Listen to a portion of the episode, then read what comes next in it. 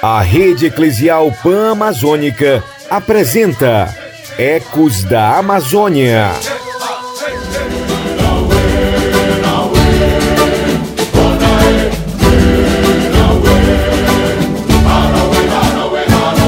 Munduruku, Yanomami Javaé, Dançando a catuquina, sateré, maué, zoé Chama dessa tribos do Brasil Olá você, seja muito bem-vindo e bem-vinda. Coisa boa é ter a sua companhia por aqui. O catraieiro da Repam Brasil remou, remou e atracou no seu porto para mais uma aventura pela região amazônica. Ei parente, chama todas as etnias do Brasil, atraca o teu golete, pega a tua cuia de tacacá, que o Ecos da Amazônia de hoje já está no ar.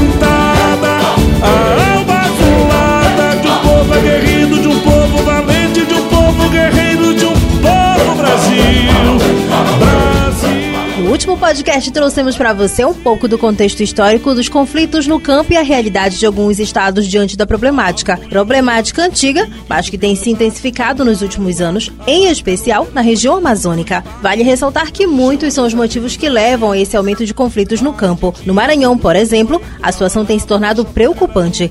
Lideranças estão sendo ameaçadas diretamente dentro dos territórios indígenas, tendo assim seus direitos constitucionais totalmente violados.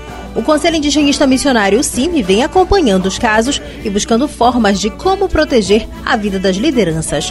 Nós convidamos o Emerson Pereira para nos ajudar a entender melhor a situação no estado do Maranhão. Seja muito bem-vindo ao Ecos da Amazônia. Desde já, agradecemos a disponibilidade em nos receber e contribuir com o entendimento da temática. E para a gente começar, Emerson, como o CIMI tem acompanhado os casos de conflitos no campo no estado do Maranhão? Nos territórios indígenas. Nós somos aliados da causa indígena e aliados dos povos indígenas e estamos na luta nos territórios, presente com eles nos territórios, vivenciando com eles os problemas, discutindo, fazendo formação política, contribuindo com intercâmbios entre os povos indígenas para fortalecer a união e articulação entre os povos indígenas tá, do estado do Maranhão, para encontrar alternativas e fazer luta diante desses conflitos nos territórios indígenas do estado do Maranhão. Nosso principal objetivo é contribuir na formação política dos povos, com nossa assessoria jurídica também, e na busca de reivindicação dos direitos constitucionais dos povos indígenas, que estão previstos nos artigos 231 e 232 da Constituição Federal. Também na reivindicação de políticas públicas, principalmente da saúde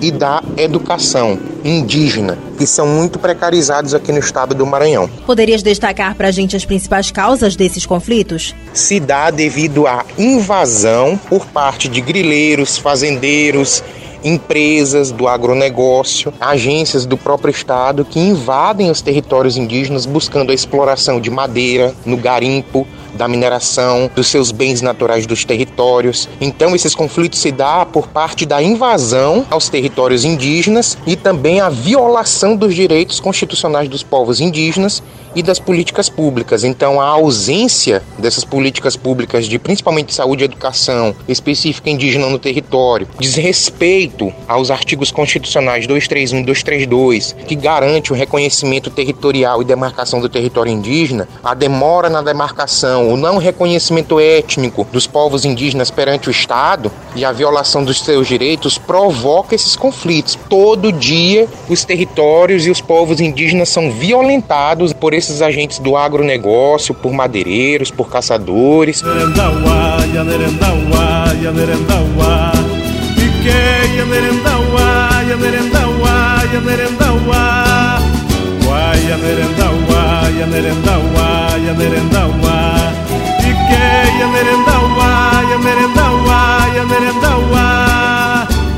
Esse é o nosso lugar, é o nosso lugar, aqui é o nosso lugar.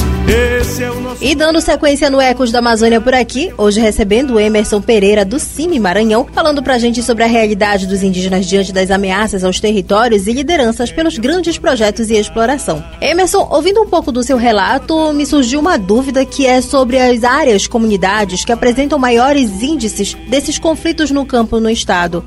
Seriam áreas específicas? E os conflitos, é, Jéssica, se dá em todos os territórios. Todos os territórios indígenas do estado do Maranhão estão em processo de conflito, tanto os territórios demarcados como os que ainda estão em processo de demarcação. Todos os territórios estão em conflito, sofrendo de causas comuns, de invasão do agronegócio, de, de ameaça de pistoleiros, por parte de atropelamentos, por parte de invasão de garimpeiros, né, de fazendeiros. Então são conflitos que são comuns, que perpassam todos os territórios indígenas do estado do Maranhão.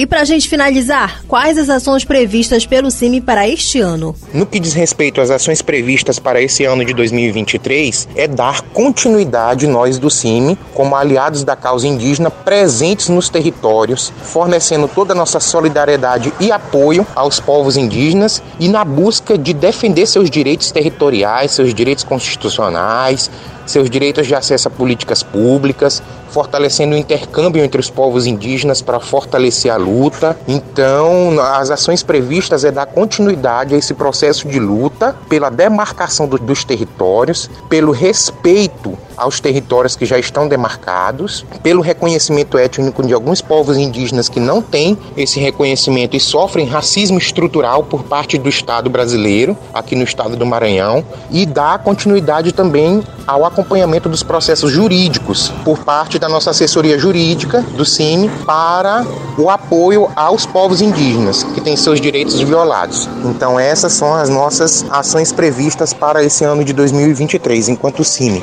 Emerson Pereira, agradecemos imensamente pela sua disponibilidade em contribuir conosco, trazendo um pouco da realidade dos povos indígenas do estado do Maranhão frente à problemática dos conflitos no campo. Que possamos em breve contar essa história com um novo contexto, uma nova roupagem e com os povos indígenas do Maranhão e de outras partes do Brasil livres dessas ameaças em seus territórios. Caro ouvinte, a nossa aventura de hoje vai ficando por aqui, mas na certeza de que muito em breve nos encontraremos no novo porto por essa imensa Amazônia. Cheiro com aroma de Tauari por aí e até o próximo Ecos da Amazônia. Um dia o índio civilizará o mundo e a terra no sentido mais profundo terá que ser tratada como mãe. Então, um dia os rios e as florestas profanados Queimados, poluídos, soterrados Ainda tentarão sobreviver. É preservando